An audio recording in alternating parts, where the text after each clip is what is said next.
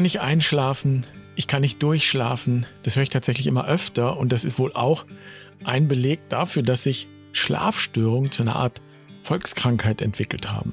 Das zeigen jedenfalls Umfragen. Ein Viertel der Deutschen leidet unter Schlafstörungen und bei den Berufstätigen sind sogar mehr als drei Viertel. Stefanie ist eine von ihnen und fragt, gibt es da eine spirituelle Dimension? Gibt es hilfreiche Übungen, um besser einzuschlafen? Es gibt eine spirituelle Dimension und es gibt Übungen. Allerdings kann ich gleich schon verraten, dass ich wenig Interesse habe am Einschlafen. Mich interessiert das Erwachen. Und damit herzlich willkommen bei Barfuß und Wild. Ich bin Jan, schön, dass du dabei bist. Ich freue mich, diese Folge mit dir zu teilen.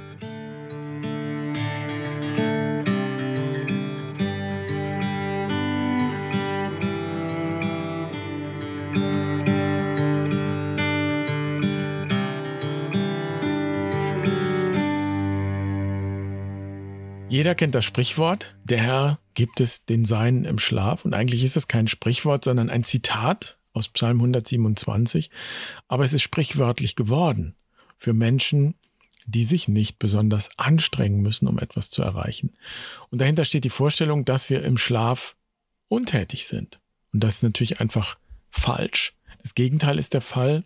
Wenn wir schlafen, geschieht eine ganze Menge. Das ist ungefähr so wie im Theater. Nach der Vorstellung da kommt dann ein Team, das aufräumt, alles wieder herrichtet, Dinge repariert, wenn es nötig ist. All das passiert in uns, wenn wir schlafen auch und nicht nur körperlich, sondern auch geistig. Vor allem sortieren wir uns nämlich innerlich.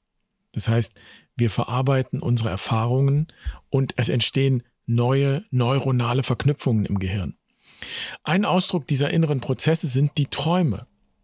Schlafen findet jenseits unseres Alltagsbewusstseins statt. Und somit bedeutet Schlafen auch, über die Grenzen des Alltagsbewusstseins hinauszugehen. Und ich finde das Bild mit der Theatervorstellung eigentlich ganz gut, weil das unsere landläufige Vorstellung ein bisschen auf den Kopf stellt und eigentlich auf die Weise aber auch gerade rückt. Viele halten ja das Alltagsbewusstsein für die einzig wahre und relevante Wirklichkeit.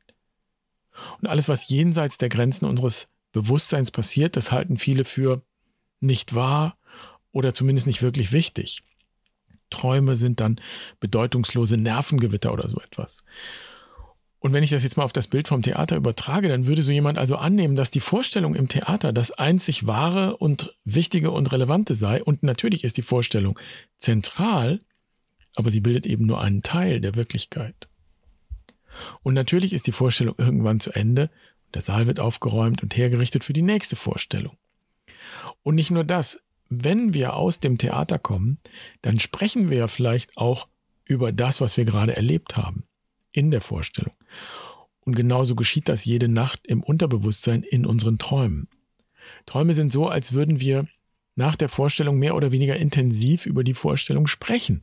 Und wenn wir Träume erinnern, dann kommen sie aus dem Unbewussten und da wird dieses Theater, dieses Seelentheater, wenn man so will, erst richtig interessant. Denn dann ist das so, als würden unsere Gespräche nach den Vorstellungen oder in der Pause dann wieder einfließen in die weitere Entwicklung des Theaterstücks und in die nächsten Vorstellungen. Das heißt, so wie Theater mehr ist als die Vorstellung, so sind wir mehr als unser Alltagsbewusstsein. Es gibt einen Backstage-Bereich, ein Foyer, ein Unterbewusstsein. Und auch da spielen sich Dinge ab, die mindestens genauso wichtig sind wie das, was auf der Bühne geschieht. Und eigentlich würde ich ja jetzt sagen, das ist der Normalfall. Da gibt es dann eine Verbindung zwischen Alltagsbewusstsein und Unterbewusstsein, eine Durchlässigkeit, ein Gespräch, ein fruchtbares und spannendes sich gegenseitig beeinflussen. Das wäre der Normalfall, wenn alles in der Balance ist. Und wenn aber dieses Gespräch, diese Verbindung, diese Beziehung gestört ist, wenn keine Balance da ist, dann könnte da eine Ursache liegen für Schlafstörungen. Das bedeutet zum Beispiel, wenn ich das jetzt mal auf die Spitze treibe, dass die Theatervorstellung einfach nicht endet. Vielleicht, weil da die Überzeugung ist, es gibt noch so viel, das getan und gezeigt werden muss, das gesagt werden muss. Vielleicht ist auch eine Angst da, was passiert, wenn die Vorstellung endet das Gespräch, das dann folgt, die Themen, die dann auftauchen, wenn die vielleicht unangenehm sind oder es droht eine unangenehme Konfrontation und so weiter. Das ist natürlich nur ein Bild und vielleicht hinkt der Vergleich auch, aber die Richtung ist entscheidend und in die möchte ich zeigen. Ich habe den Eindruck, dass die Schlafprobleme eigentlich immer mit dieser Schwelle zu tun haben, vom Alltagsbewusstsein ins Unbewusste und zurück ins Alltagsbewusstsein. Und wir gehen jeden Tag über diese Schwelle. Was uns also helfen kann, ist ein Schwellenbewusstsein. Und dieses Schwellenbewusstsein können wir bilden, ausbilden, schulen. Und das tun wir bei Barfuß und Wild zum Beispiel in unseren Auszeiten. Und wir nennen die deshalb auch ganz bewusst Schwellengänge, weil wir hier praktisch genau das üben, bei Bewusstsein, wenn man so will, was wir sowieso täglich tun, wenn wir schlafen gehen und wieder aufwachen. Ich mache es mal konkret an einem Beispiel. Nehmen wir die Waldzeiten, die wir bei Barfuß und Wild anbieten. Da treffen wir uns morgens und nach einer Vorbereitung gehen alle in eine persönliche Auszeit in der Natur, den Schwellengang.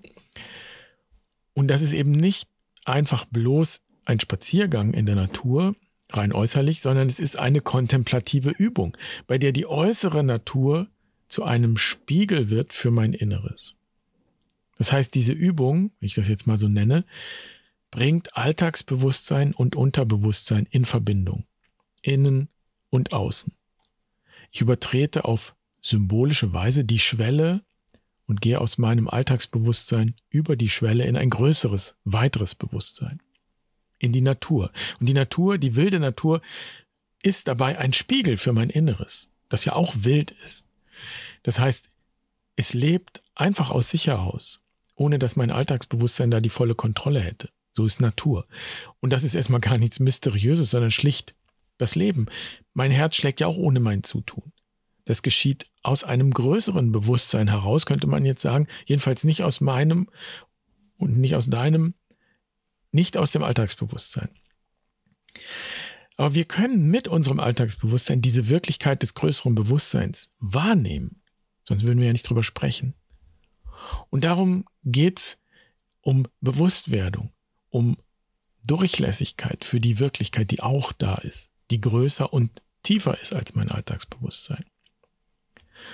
Und das ist ein bisschen wie der Blick in die Sterne. Wir können mit großen Teleskopen bis an die Enden des Universums schauen, an die Grenzen des Universums, aber wir schauen eben immer von innen.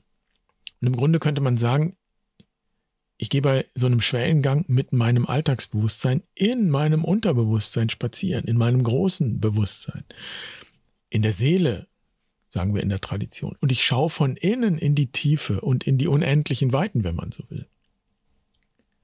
Und es gibt sicher mehrere Möglichkeiten, in diese Tiefe und Weite zu blicken. Und eine, und ich würde sagen, eine sehr hilfreiche und leicht zugängliche und konkrete ist eben so ein Schwellengang in der Natur.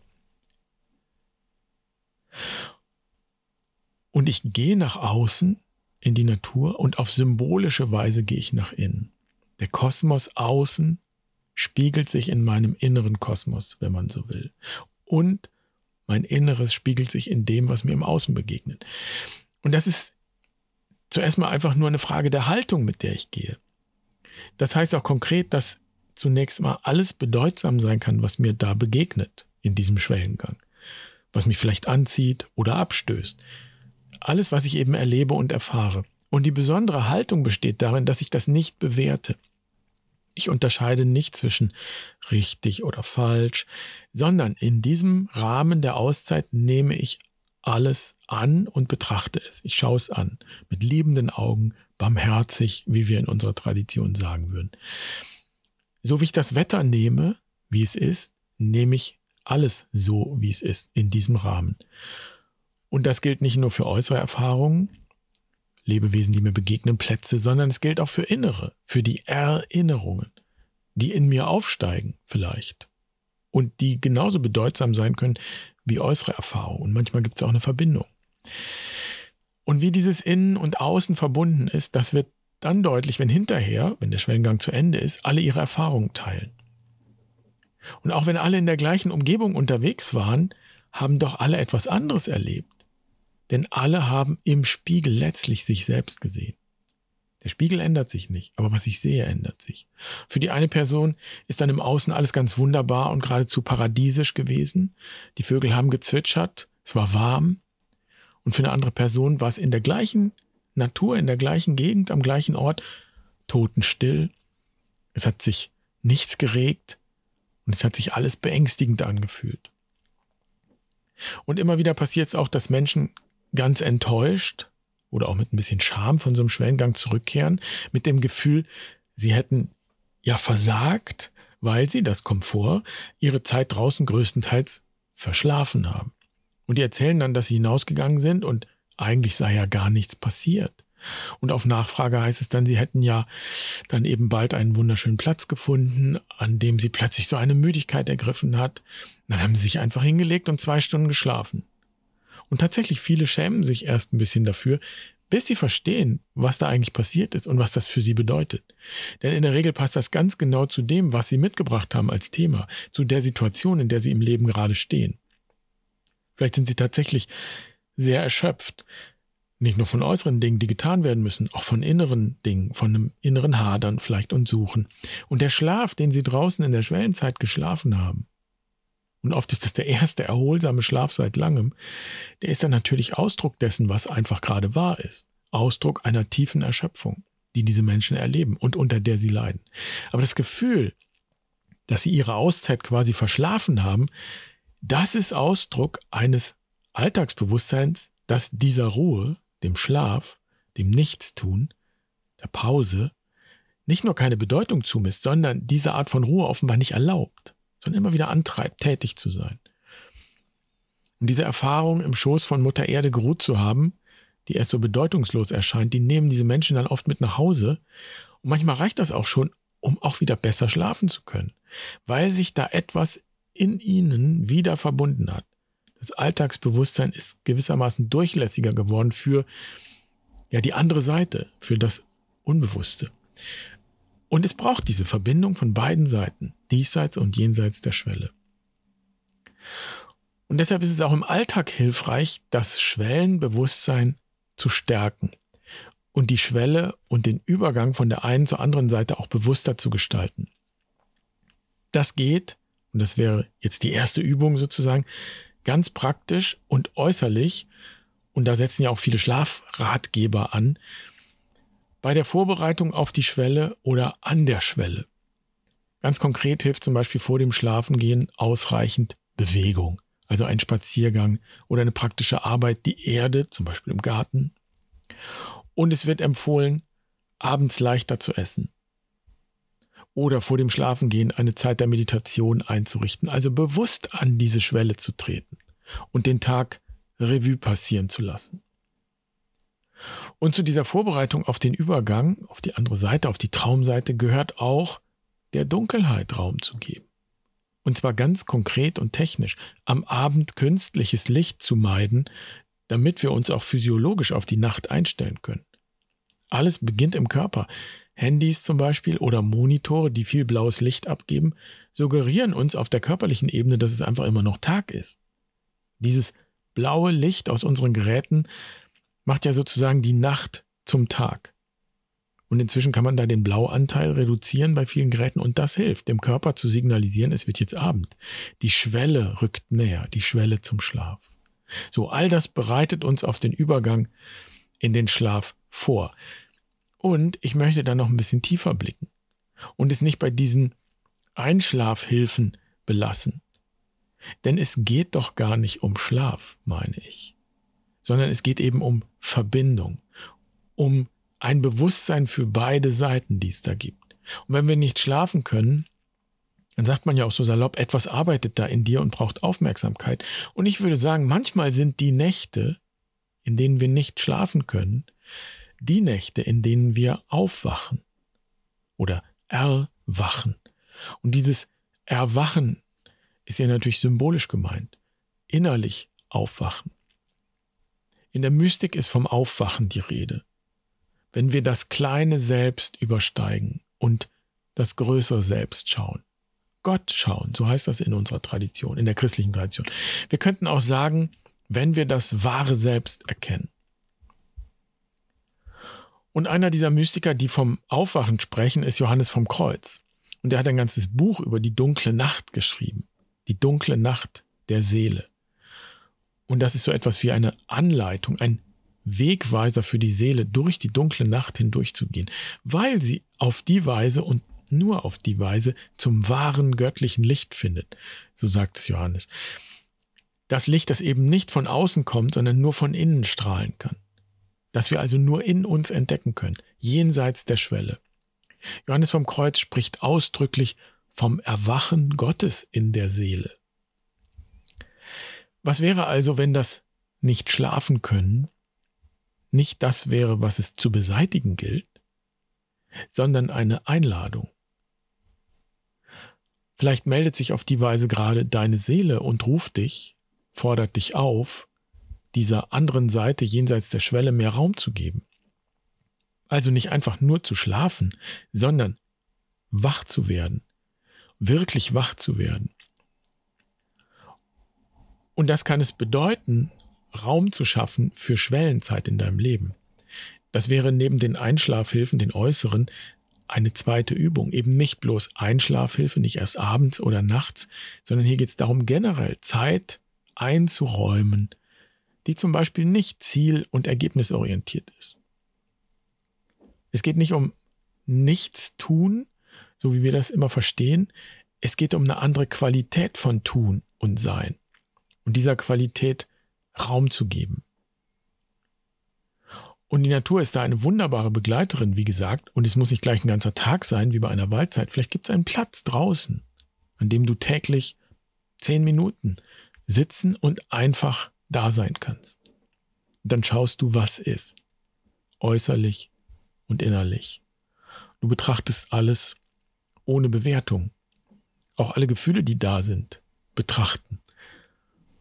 Und das ist nicht erst dann gelungen, wenn du dich danach super gut fühlst oder dabei, sondern auch die negativen Gefühle gehören dazu, gehören auch zur Betrachtung.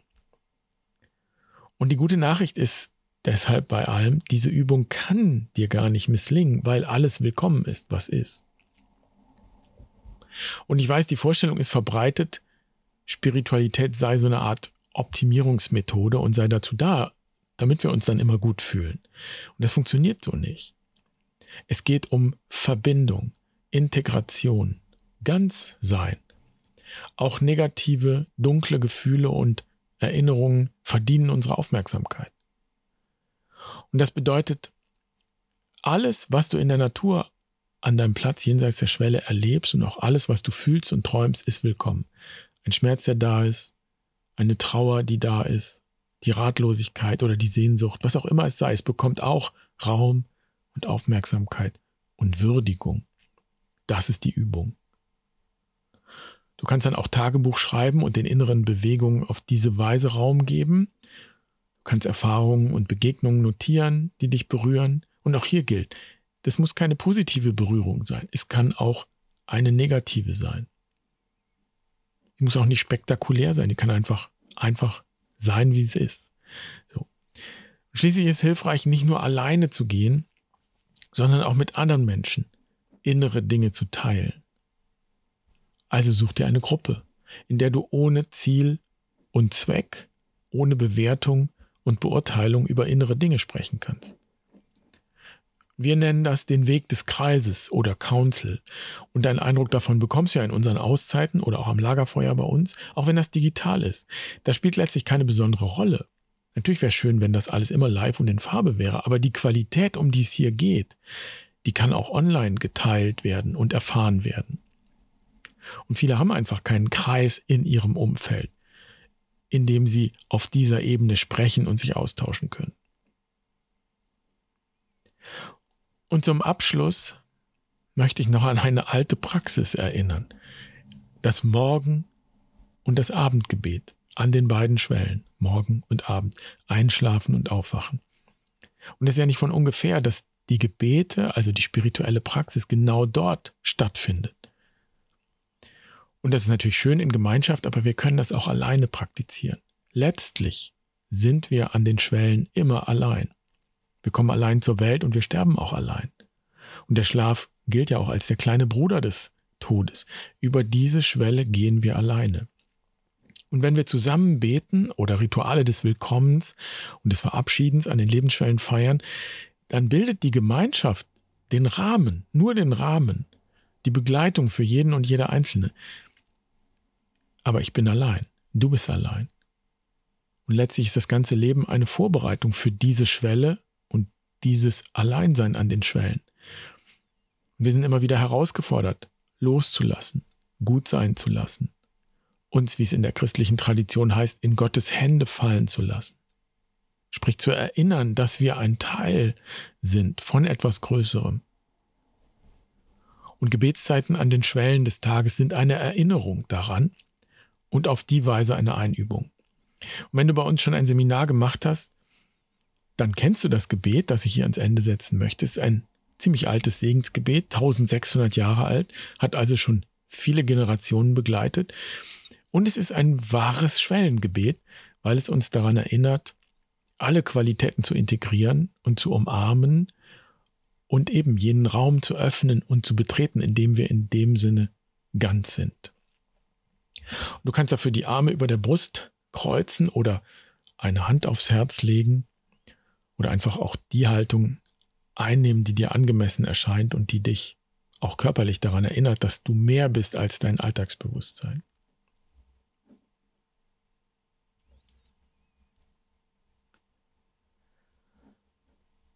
Ich umarme in mir das Starke und das Schwache, das Gesunde und das Kranke, das Heilgebliebene und das Zerbrochene, das Junggebliebene und das Altgewordene,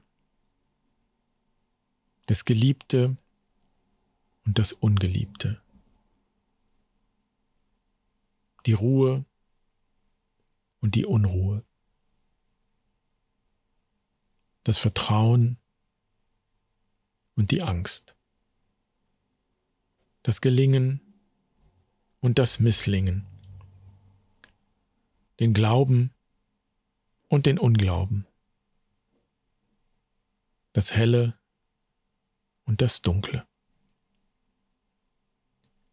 Ich kehre ein in diesen inneren Raum der Stille, in dem das Reich Gottes in mir wohnt, denn dort bin ich frei, heil und ganz, ursprünglich und authentisch, rein und klar und daheim. Du große Liebe, kehre ein in dieses Haus und lass deine heiligen Engel darin wohnen. Sie mögen uns in Frieden behüten und dein heiliger Segen sei alle Zeit über uns und um uns und in uns.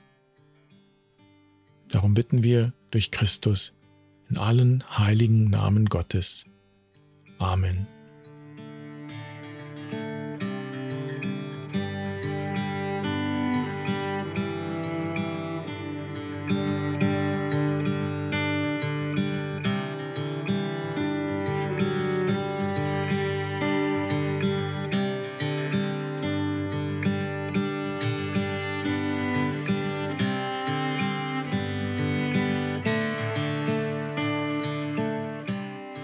Ich hoffe, diese Gedanken bringen dich irgendwie weiter, ganz egal, ob du nun Schlafprobleme hast oder nicht. Auf jeden Fall ist hoffentlich deutlich geworden, dass ich keine Methode habe, mit der du ganz einfach und mit einem Fingerschnippen sozusagen alle Probleme lösen und beseitigen kannst.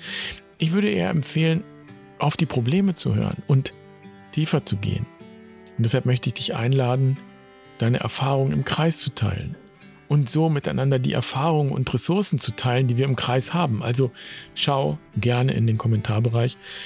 Und wenn du mehr wissen möchtest über die Praxis des Schwellengangs und dich auf so eine Reise einlassen möchtest, die dich nach außen und so nach innen führt, dann ist vielleicht die wilde Weisheit für dich interessant.